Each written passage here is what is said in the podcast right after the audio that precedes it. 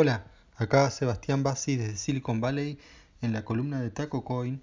Hoy eh, aún es el 7 de febrero de 2019 y bueno, las noticias de hoy son básicamente relacionadas con Twitter y Amazon.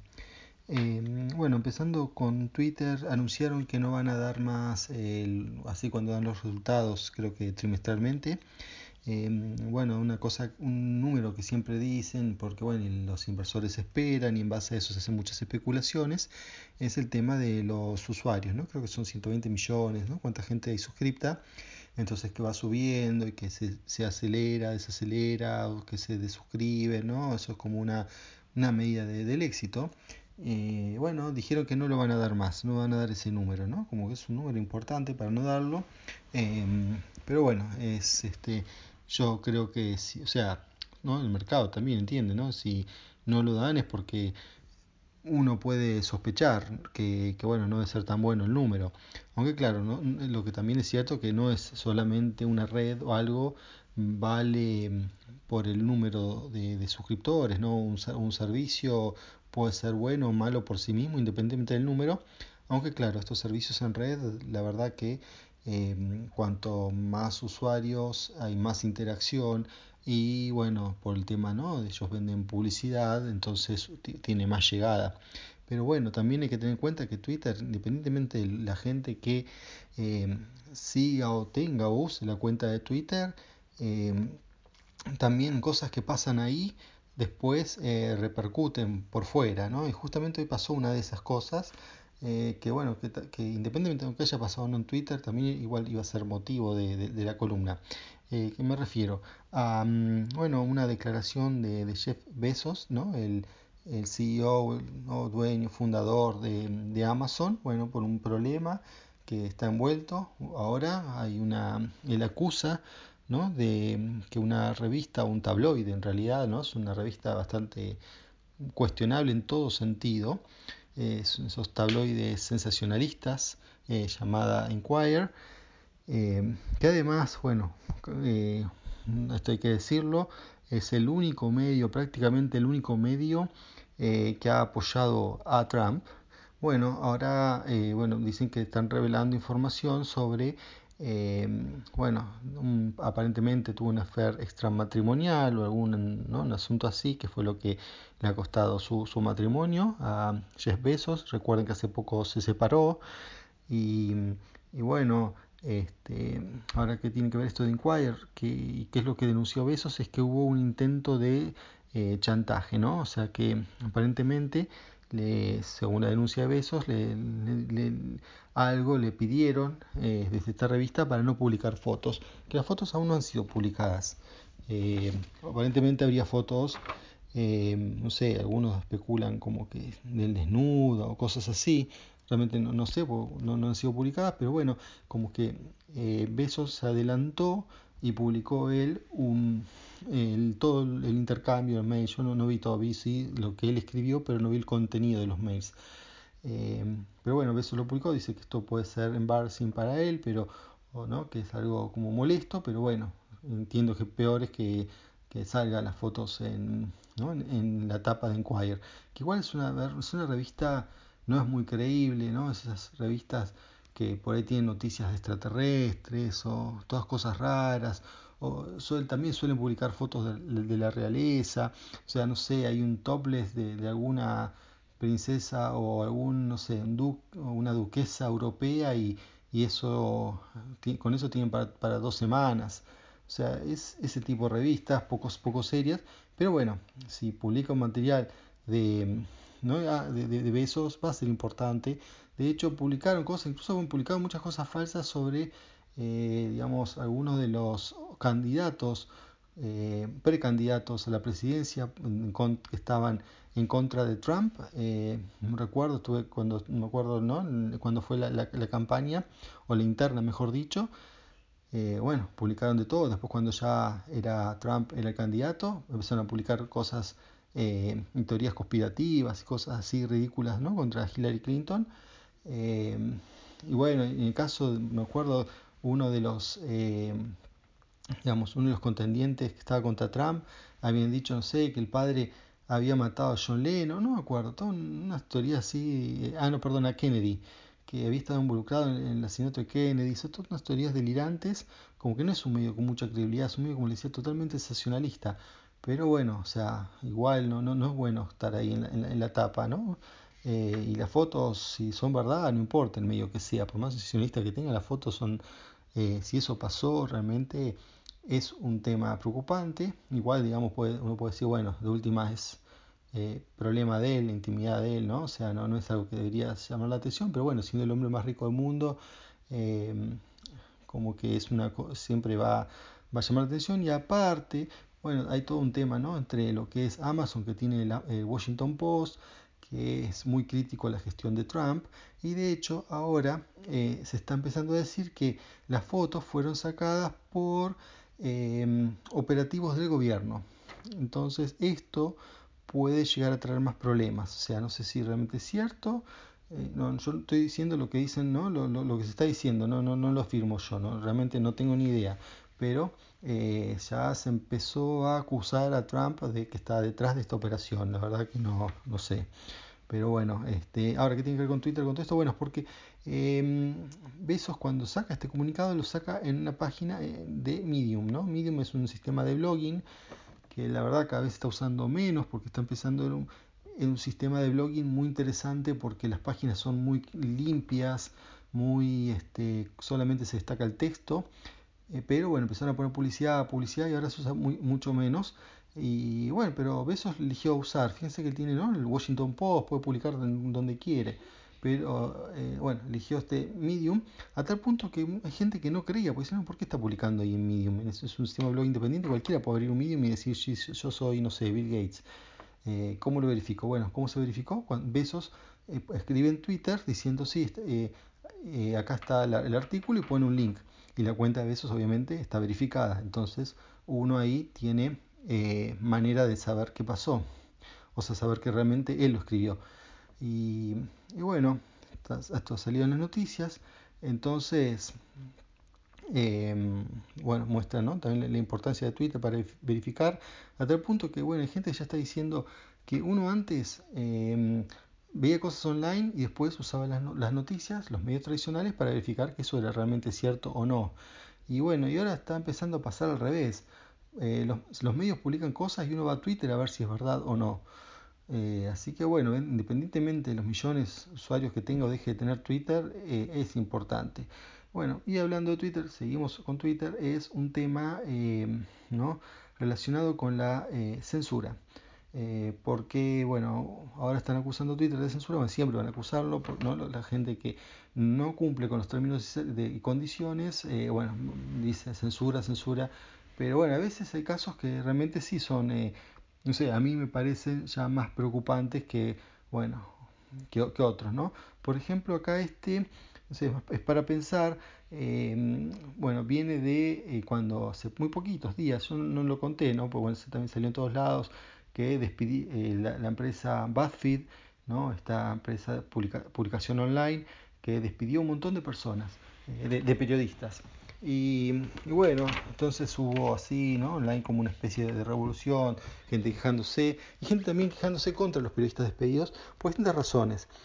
Y en particular, entre la gente que se quejaba de los periodistas eh, que perdieron su trabajo, eh, bueno, está toda la gente de eh, más, digamos, alt-right, de derecha, conservadores, porque bueno, BuzzFeed era todo lo contrario, era más, mm, o es un medio mucho más progresista, y, bueno, entonces, digamos, la gente no progresista o conservadora estaba como, de alguna manera, festejaba ¿no?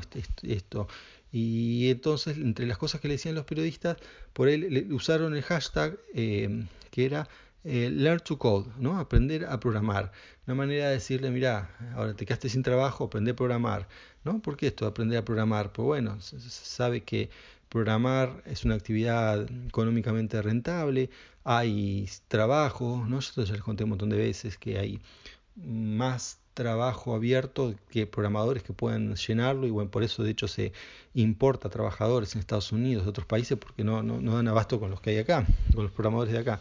Y entonces le decían, claro, pero como de manera de gastada, ¿no? O sea, gastada en el sentido de, de burla a, los, a las personas que perdieron el trabajo y que te burlen, no, no es bueno. Pero bueno, la, manera, de, digamos, cuando uno dice algo que no es bueno, ¿no? a mí también me dicen cosas no buenas, uno siempre tiene la herramienta de, la, sí, la herramienta de bloqueo, o sea, a mí no me gusta lo que me dicen, puedo bloquear, generalmente uno no puede denunciar para cosas realmente que Mm, bueno, cosas eh, más graves como lo que es no una gastada, sino cuando, por ejemplo, la discriminación, lo que dice discurso del odio, eso, bueno, que alguna gente también discute que si eso debería censurarse o no, pero no importa, se acepta básicamente que eso, eh, todas esas expresiones son censurables. Ahora, el tema de, bueno, una gastada, una broma, o incluso esto, bueno, que, como lo catalogaron como una especie de acoso, ¿no? Porque está acosando, está bien. Eh, ¿no? Si le empiezan, uno usa blanco de agresiones, es un acoso. Pero bueno, entonces por acosar, o sea, considerar un acoso, decirles learn to code, o sea, es, discutible. Y, pero el tema, ¿no? Lo que les, recuerdo, porque hay que ver el contexto donde pasan las cosas, eh, ¿qué es lo que están, por qué justo learn to code y no otra cosa, ¿no? Que también es, puede ser productiva. ¿Por qué los mandan a, a codear a los, a los periodistas, ¿no? De despedidos de BuzzFeed? Es porque eh, en BuzzFeed ha salido, eh, recuerdo, medio así más progresista, que decían a los, eh, por ejemplo, a los mineros que se quedaron sin trabajo por las políticas más proambientalistas del gobierno anterior, o sea, de Obama, que hizo que cierren varias minas de carbón, aumentando el desempleo ¿no? en ciertas zonas ¿no? donde dependían de estas minas. Entonces la gente de BuzzFeed decía, bueno, es que acá la gente esta que está desempleada puede eh, learn to code, aprender a programar.